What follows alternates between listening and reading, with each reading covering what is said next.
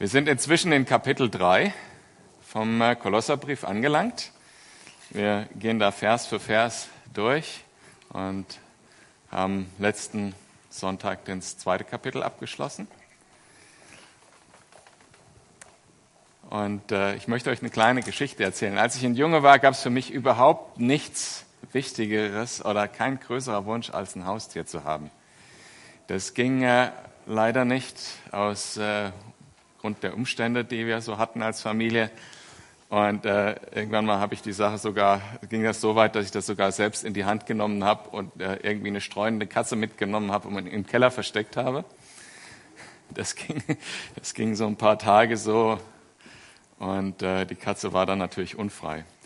Aber eben weil ich kein eigenes Haustier haben konnte, habe ich dann ähm, ähm, von Freunden mich mit den Tieren beschäftigt. Unter anderem gab es einen Hund, der hieß Eiko, mit dem bin ich jahrelang, also zehn Jahre lang, also fast jeden Tag spazieren gegangen, sagen wir mal. Und die Leute waren natürlich froh, dass sie es nicht selber machen müssen. Oder habe ich zumindest geglaubt. Ähm, und über Eiko wollte ich euch was erzählen. Der Eiko, das war ein Deutsch Strata, also so ein Jagdhund. Und wenn man mit dem, wenn man mit dem, so ein richtig kräftiger Bursche, ne? also hier so groß, und wenn man mit dem spazieren gegangen ist, gab es eine Sache, die konnte man machen und dann hatte man stundenlang seinen Spaß, nämlich mit dem Fuß auf dem Mauseloch zeigen. Dann ging der ab, also buddeln und äh, mit, mit, dem, mit dem Mund die Grasnarbe rausreißen und wieder buddeln und die Nase reinstecken, schnuppern und wieder rausbeißen und buddeln, bis er total vermatscht war, ein Riesenloch da war und warum erzähle ich euch diese Geschichte, fragt ihr euch. Der Eiko war total fokussiert auf das, was er da macht. Und woher kam das? Es kam aus seinem Selbstbild, aus seinem, wo er seine, seine Identität schöpft und aus seinem Weltbild. Also für ihn war sozusagen das Wichtigste in der Welt, Mäuschen zu fallen und, äh, oder Tennisbälle. Und äh, sein Selbstbild war, ich bin ein Jagdhund und für mich gibt es nichts, auf was ich mich mehr fokussieren muss, als das da auszubuddeln. Und in diesem Kontext äh, steht auch äh, der Text, über den wir heute sprechen. Also ähm, auch wir Menschen haben natürlich ein Weltbild und ein Selbstbild und ein, eine Vorstellung über äh, das, was so passiert und was das mit uns zu tun hat. Und wenn wir ein Selbstbild und ein Weltbild in uns verwirklichen, dann bedeutet das, dass wir unser Denken, unser Fühlen, unser Handeln, alles daran ausrichten. Ich komme später auch noch zu ein paar Beispielen. Und unser Text heute geht eben auch um das Weltbild, was wir haben sollen und das Selbstbild, was wir haben sollen. Vater, ich bitte dich, dass du uns deinen Geist sendest, dass wir äh, dieses Wort gut verstehen, Herr, dass ich nicht äh, mit meiner menschlichen Natur im Wege bin, sondern dass du in die Herzen deine Wahrheit sprechen kannst. Also geht's los. Äh, Kolosser 3, Vers 1. Da ihr nun zusammen mit Christus auferweckt worden seid, sollt ihr euch ganz auf die himmlische Welt ausrichten, in der Christus auf seinem Ehrenplatz an Gottes rechter Seite sitzt. Richtet eure Gedanken auf das, was im Himmel ist, nicht auf das, was zur irdischen Welt gehört. Denn ihr seid dieser Welt gegenüber gestorben und unser neues Leben ist ein Leben mit, mit Christus in der Gegenwart Gottes. Jetzt ist das Leben, dieses Leben, den Blicken der Menschen verborgen. Doch wenn Christus, euer Leben, in seiner Herrlichkeit erscheint, wird sichtbar werden, dass ihr an seiner Herrlichkeit teilhabt. Und wenn wir jetzt in das Kapitel 3 äh, gehen, finde ich es gerade hier an dieser Stelle, wo wir uns befinden, äh, wichtig, dass wir uns bewusst machen, als das geschrieben wurde, gab es keine Kapiteleinteilungen. Äh, die kamen über 1000 Jahre später und, äh, und die Verse nochmal ein paar hundert Jahre später. Das heißt, äh, dieser Text, wie er da steht, war ein Gedankenfluss. Und das müssen wir uns kurz nochmal bew bewusst machen. Ähm, Worum ging es Paulus, als er den äh, Kolossern geschrieben hat? Das sagt er in Kapitel 1, Vers 9. Da sagt er, äh, dass ihr die nötige Weisheit und Einsicht äh, bekommt. Das betet er auch für die Kolosser. dass ihr seinen Willen im vollen Umfang erkennen könnt. Und dann im, im Kapitel 1 äh, macht er noch weiter mit den wichtigen Wahrheiten des Evangeliums, die er ihnen deshalb auch schreibt. Also er sagt, wir möchten, dass ihr volle Erkenntnis habt. Deshalb schreibe ich euch jetzt zum Beispiel, dass ihr mit Christus erlöst seid, dass eure Sünden vergeben sind. Wichtige Wahrheit. Oder in äh, äh äh, Kapitel 1, Vers 21 folgende, äh, auch ihr seid darin eingeschlossen, die ihr vorher eine feindliche Haltung gehabt habt gegenüber Gott. Hat Gott euch mit ihm versöhnt? Denn Gott möchte euch zu Menschen machen, die heilig und ohne äh, irgendeinen Mangel vor ihn treten können. Das ist das Anliegen. Und dazu erklärt er sozusagen die grundlegenden Gedankengänge, die dahinter stehen. Ihr könnt heilig leben, weil Gott euch versöhnt hat und Gott euch vergeben hat. Und dann sagt er, dass ihr einen Reichtum habt, nämlich Christus in euch, die Hoffnung auf Herrlichkeit. In Kapitel 2 geht er dann weiter und sagt, in ihm sind nämlich alle Schätze der Erkenntnis und Weisheit verborgen in Christus. Und er warnt dann, wie wir letzte Woche gehört haben, vor trügerischer Philosophie, also menschgemachten Gedankengebäuden ohne Gott, Anschauung rein menschlichen Ursprungs, spirituelle Erfahrungen, äh, die in den Mittelpunkt gestellt werden, äh, dass man sein Heil an das Einhalten von Anforderungen koppelt, also Gesetzlichkeit, wie wir das auch nennen, oder irgendwelche Dinge des Alten Testaments wieder aufzuwärmen, wie äh, Opfer oder Sabbattage oder ähnliches, die eigentlich schon längst erfüllt sind in Jesus. Das haben wir letzte Woche gehört.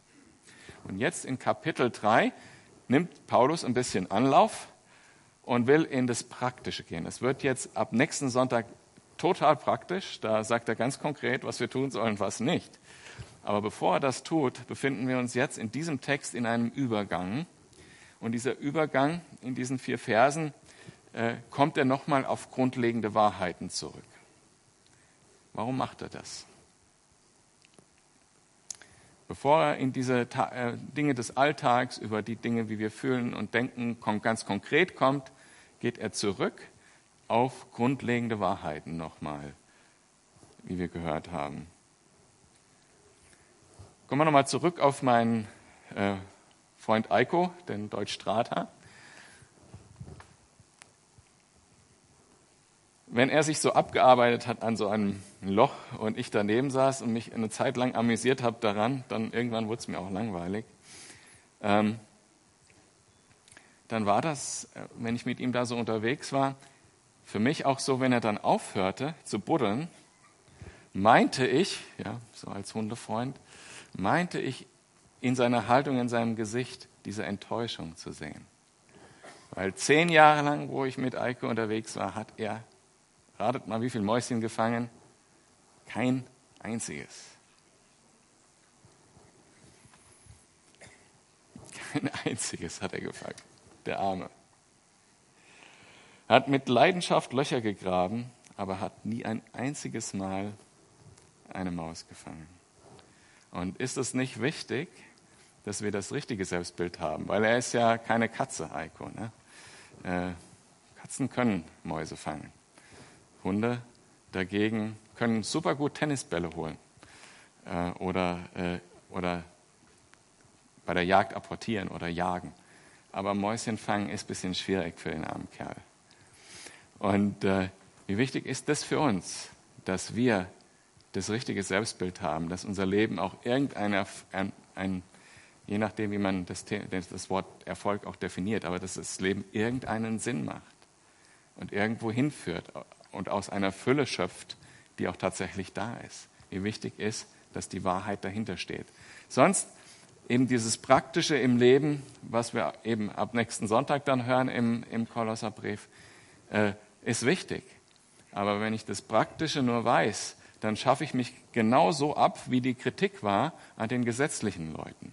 Ich kann mich auch an einer liebevollen Haltung abschaffen, gesetzlich Versteht ihr, was ich meine? Ich kann auch liebevoll tun und, und mich bemühen und so weiter. Aber wenn das nicht aus der Fülle Gottes kommt, wird es immer enttäuschen, wie Eiko enttäuscht war. Weil da, das kann aus uns nicht kommen.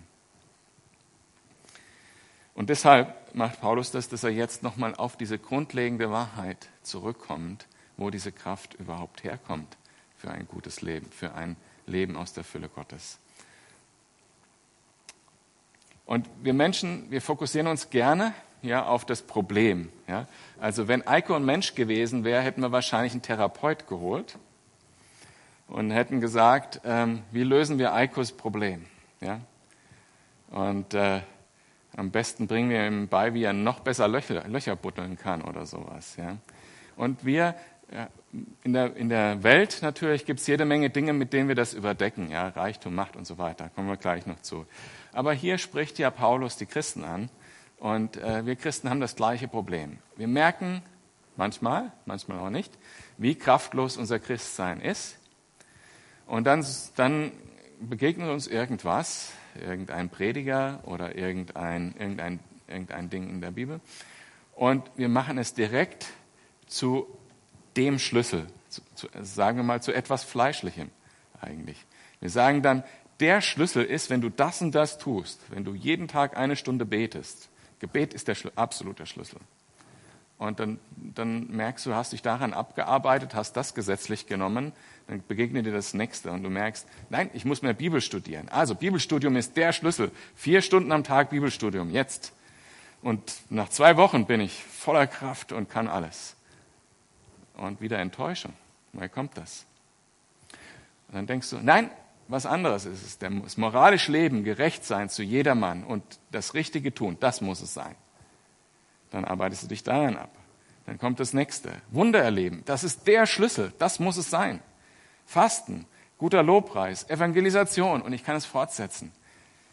Und, und jedes Mal, wenn wir das so machen und sagen, das ist jetzt der Schlüssel, verleugnen wir eine ganz grundlegende Wahrheit, die in diesem Text steht.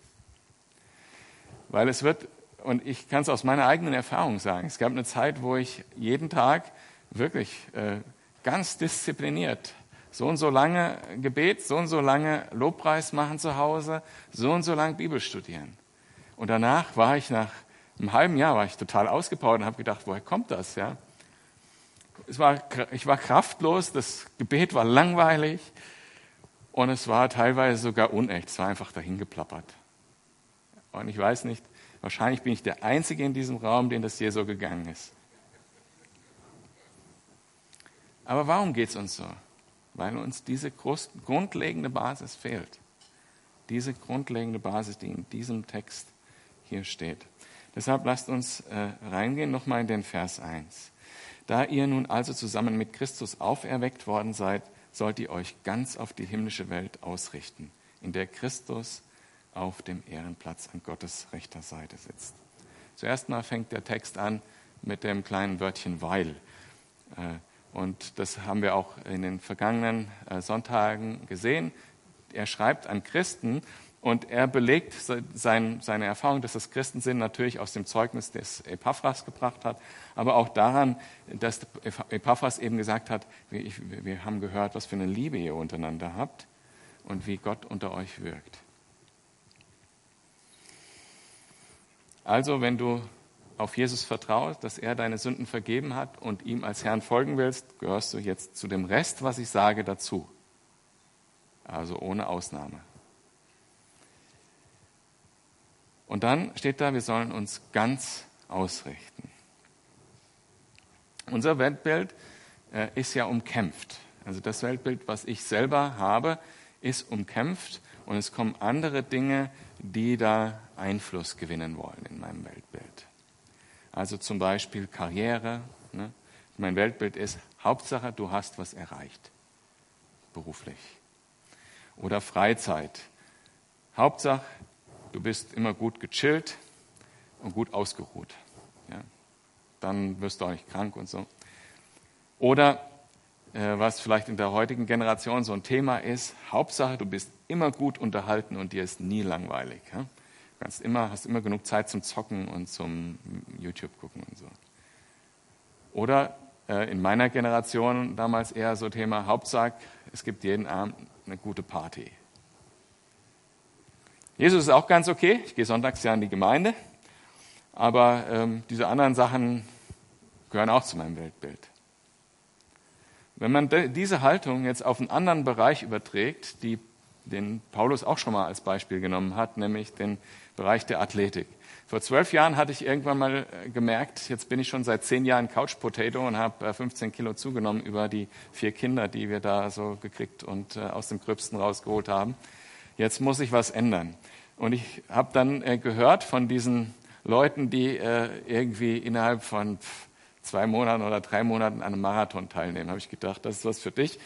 Schön ehrgeizige Ziele haben und Gas geben.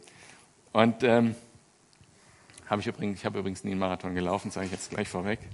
Ähm, also habe ich angefangen zu laufen. Und wer das wirklich will, wer das, wer das wirklich zu seinem Ziel macht, der sagt nicht, ah ja, ich kann auch gleichzeitig jeden Tag eine Pizza essen. Oder ich kann auch gleichzeitig ähm, irgendwie äh, zu wenig schlafen. Oder ich kann gleichzeitig, ähm, ah, wenn es regnet, mache ich mal nichts.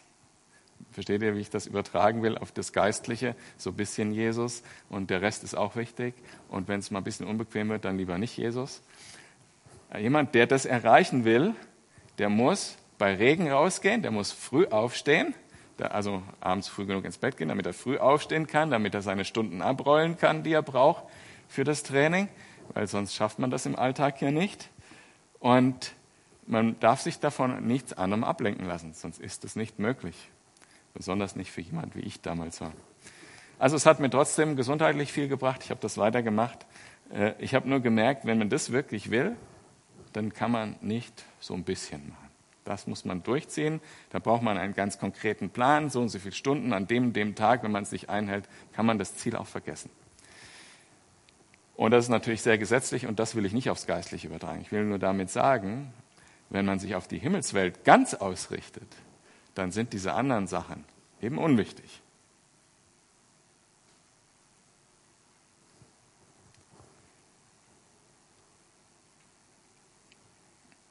Und das ist die Frage an dich persönlich und die ich mir auch stellen muss.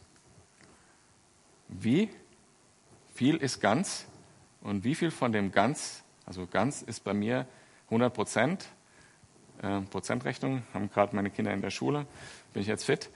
Äh, Ganz ist 100 Prozent. Wie viel Prozent ist in deinem Leben ausgerichtet? Und dann ist diese Phrase da drin, eben, was ist diese Ausrichtung auf den Himmel? Die Ausrichtung ist auf Christus, der zur Rechten Gottes sitzt. Und das ist einer der ältesten Bekenntnisse, Glaubensbekenntnisse der Christenheit. Das haben die Apostel gepflegt zu sagen, das haben die frühen Christen gepflegt zu sagen. Christus sitzt zu Rechten Gottes. Und das ist, hat Jesus selber gesagt. In Matthäus 14 hat er gesagt, ähm, als er gefragt wurde, bist du der Messias, antwortete er in Vers 62 in Matthäus, äh, Markus 14, ich bin es, erwiderte Jesus, und ihr werdet den Menschensohn an der rechten Seite des Allmächtigen sitzen sehen. Und er hat selber da Psalm 110 zitiert, einen messianischen Psalm. Und was bedeutet das, dieses Bild? Jesus sitzt zu Rechten des allmächtigen Gottes. Das ist das Weltbild, was wir haben sollen. Bestimmt wird diese Welt nicht durch das, was wir denken, durch was es bestimmt wird. Wir gucken Nachrichten und denken, wow, in welche Richtung geht diese Welt und so. Ja, hoffentlich gibt Gott den Leuten Weisheit. Ist auch so. Hoffentlich tut er das. Aber unser Weltbild muss ein anderes sein. Das, was unser Leben bestimmt und was unsere Zukunft bestimmt und was unser Heil bestimmt, ist im Himmel bei Jesus, der zu Rechten Gottes sitzt. Und er sitzt da. Ähm, ich habe mir was aufgeschrieben, das sage ich jetzt doch nicht. Aber ich muss oft ja, ich muss oft an diese Rapper denken, die so dieses Macho-Gehabe haben. Ne? So, da stellt euch mal so einen vor, der so richtig den Boss macht. Jesus äh, sitzt nicht so da, deshalb will ich das nicht weiter ausführen. Aber Jesus ist der Boss. Der sitzt da, ihm ist alles unterworfen. Himmel und Erde, geistliche Gewalten, alles. Dein Leben auch. Und das, ob du glaubst an ihn oder nicht. Und er sitzt da und dieses Bild äh, zu Rechten Gottes, das, das Rechtssein, spricht von der Macht, die er hat. Das Sitzen spricht von der Souveränität, die er, die er hat. Er sitzt und das geht gut zusammen mit dem Satz, den er gesagt hat, als er noch hing, es ist vollbracht. Und er läuft nicht durch die Gegend und wie wir uns geistlichen Kampf manchmal vorstellen und gebietet über Mächte oder sowas, sondern er sitzt. Er regiert. Er thront. Und dieser Thron ist absolute Realität jetzt. Wenn das deine Realität ist, dein Weltbild, dann lebst du anders, als wenn du diese anderen Dinge im Fokus hast. Trotzdem möchte ich das statische Element noch ein bisschen rausnehmen, ergänzend, weil man muss ja die Schrift immer im Kontext äh, sehen. Also das hört sich fast so an, als ob Jesus da sitzt und gar nichts macht. Ne? Und äh, wir lesen ja in der Apostelgeschichte und erleben das ja auch als Gemeinde, dass Jesus viel tut unter uns. Viel tut. Auch Wunder und durch seinen Geist Menschen zur Umkehr bewegt, zur Erkenntnis der Sünde bewegt heilt. Er tut viel. Es ist nicht langweilig mit Jesus, ganz und gar nicht.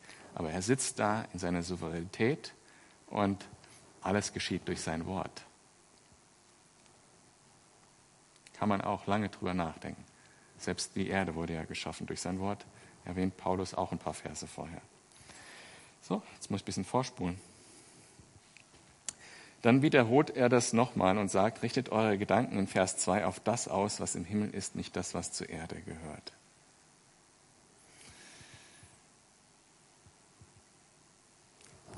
Das ist ja so schön gesagt.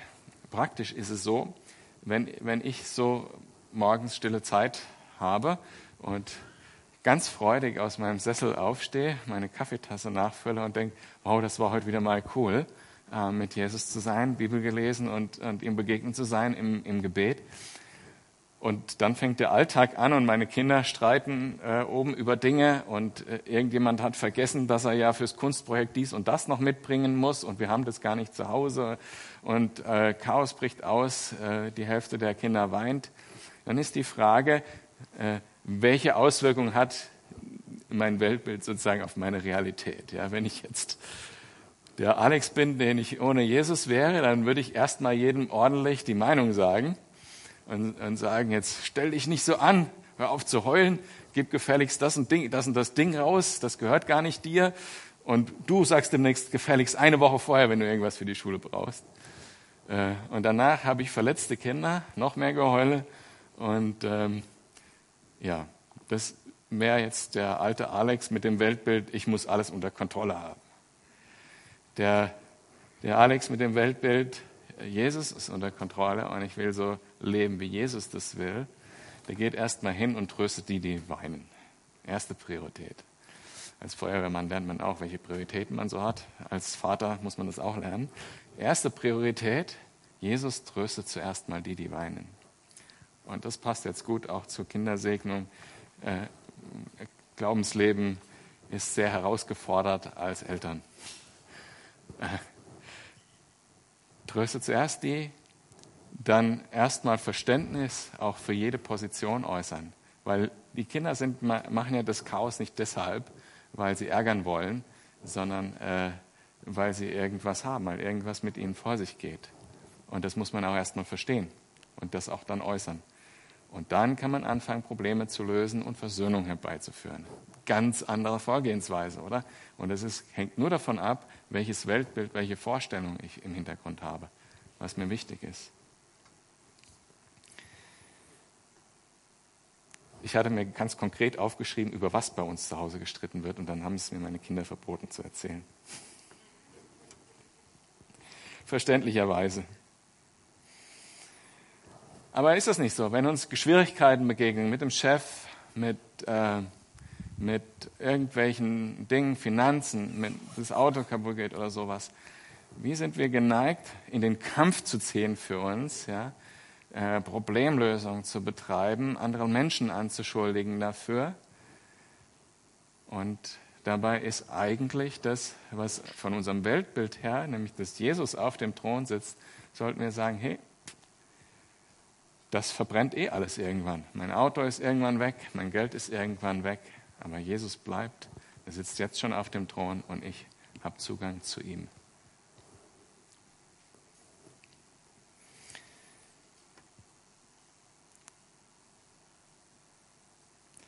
Verse 3 und 4, dann seid ihr dieser Welt gegenüber gestorben. Ja, mir ist das dann egal. Das verbrennt eh alles. Wie bezahle ich meinen Hauskredit? Egal. Ja, äh, muss ich halt umziehen, wenn ich es nicht schaffe. Aber Jesus ist in Kontrolle. Ist nicht wichtig.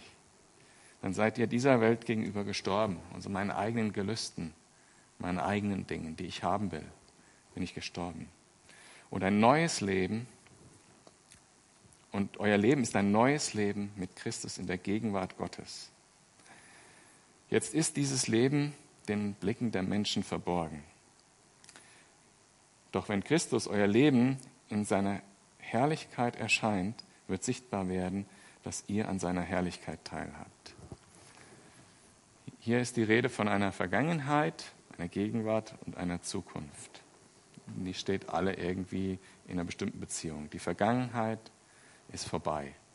Mein altes Leben ist vorbei. Meine Sünde ist vergessen. Meine, meine Ausrichtung auf die Sünde, mein, mein äh, sündiger Lebensstil, das ist vergessen. Und jetzt kann ich in der Gegenwart Gottes leben. Und über die beiden Sachen haben wir schon gesprochen, aber über die Zukunft noch nicht. Diese Realität, die jetzt schon in unserem Leben ist, die wird irgendwann ganz offenbar werden für die ganze Welt. Deshalb habe ich gesagt, Jesus sitzt auf dem Thron, er entscheidet über dein Leben, egal ob du jetzt an ihn glaubst oder nicht. Er entscheidet, ob, ob, äh, wie dein Leben aussieht, ja? Ob du das aushalten kannst, was in deinem Leben passiert oder nicht. Und er weiß es ganz genau, weil er liebt dich. Und er entscheidet auch, wer später in den Himmel gehen wird und wer später in die Hölle gehen wird. Und das wird irgendwann sichtbar werden, wenn es zu spät ist. Für die Menschen, die Jesus nicht kennen, die werden erkennen, dass das, was wir hier schon hatten, tatsächlich schon ein Anteil an der Herrlichkeit Jesu war, der auf dem Thron sitzt. Aber sie werden dann auch Jesus auf dem Thron sehen und das verstehen, um was es da ging. Und werden dann auch sehen, dass das, was wir hier schon hatten, Anteil schon war an der Herrlichkeit Jesu, wie er auf dem Thron sitzt. Und wir werden es dann vollkommen von Jesus erlangen, wenn wir vollkommen erlöst sind. Wir, jetzt sind wir sozusagen noch in so einem Zwischenstadium. Wir leben ja noch in einem Körper, der auch Teil dieser Welt ist, auch genauso verbrennt wie äh, mein Geld auf dem Konto und mein Auto. Ähm, und der jetzt Teil dieser gefallenen Schöpfung ist, deshalb auch Krankheit ausgesetzt ist und emotionalen äh, Problemen und so weiter. Ähm, wir sind jetzt noch in diesem Zelt, wie das die Bibel nennt, in dieser Hülle, in dieser Kleidung, diesem Körper. Aber wenn Jesus wiederkommt, wird er uns ganz erlösen. Und unser ganzes Wesen, also inklusive unserem Körper und allem, wird heilig sein und an seiner Herrlichkeit teilhaben. Coole Vorstellung. Wenn das meine Zielvorstellung ist, dann werde ich doch auch entsprechend leben. Genauso wie der, der Marathon laufen will, äh, eine Zielvorstellung hat und entsprechend lebt.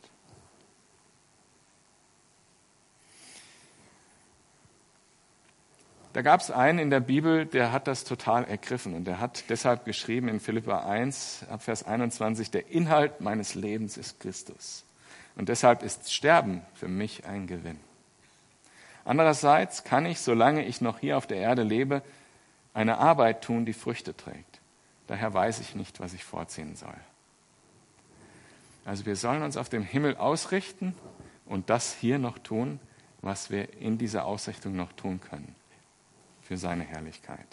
Und Paulus, der das geschrieben hat, der saß zu dieser Zeit im Gefängnis und hat einiges durchgemacht und hat sich gedacht, Ja, sterben wäre Gewinn, ganz in der Herrlichkeit Gottes sein, aber ich kann hier noch einiges tun, was Frucht trägt, aus dieser Ausrichtung heraus, weil Jesus ist mein Leben.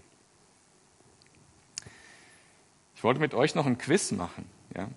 Äh, aber äh, so, ich habe mal so ein paar Sachen rausgesucht. Was wäre eher die, die richtige Ausrichtung, was wäre weniger die richtige Ausrichtung. Aber ihr könnt das für euch, für euer Leben selber tun.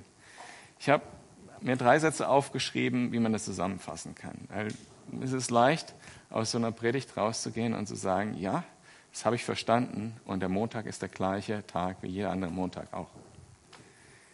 Es geht hier, das wirklich zu glauben, dass Jesus alle Macht hat und dort im Himmel sitzt. Darum geht's. Dass seine Kraft dir morgen, heute schon, neues Leben schaffen kann, ein erneuertes Leben schaffen kann. Und dass er, weil er die Macht hat, seine Herrlichkeit an dir zeigen kann, jeden Tag. Ist das was, was du wirklich glaubst? Wenn nicht, musst du Buße tun und das annehmen. Weil ohne das gibt es kein Leben aus der Fülle Gottes. Und schau auch darauf, was dein Weltbild beeinflusst. Es ist eine sehr gesunde Sache, sich das anzuschauen. Was sind die Lügen in meinem Leben, die mein Weltbild beeinflussen? Das ist eine wichtige Sache, das sollte man tun. Weil man tut das sehr automatisch, wenn man darüber nicht mal reflektiert. Setz dich einfach mal hin und überleg mal, was treibt mich eigentlich an? Was bringt mich in Stress zum Beispiel? Und so weiter. Diese Fragestellung, was sind die Dinge, die, die, Dinge, die mir wichtig sind? Worüber äh, mache ich mir die meisten Gedanken in meinem Leben? Und dann auch darüber Buße tun und sich ausrichten auf das, was Jesus mit deinem Leben tun möchte.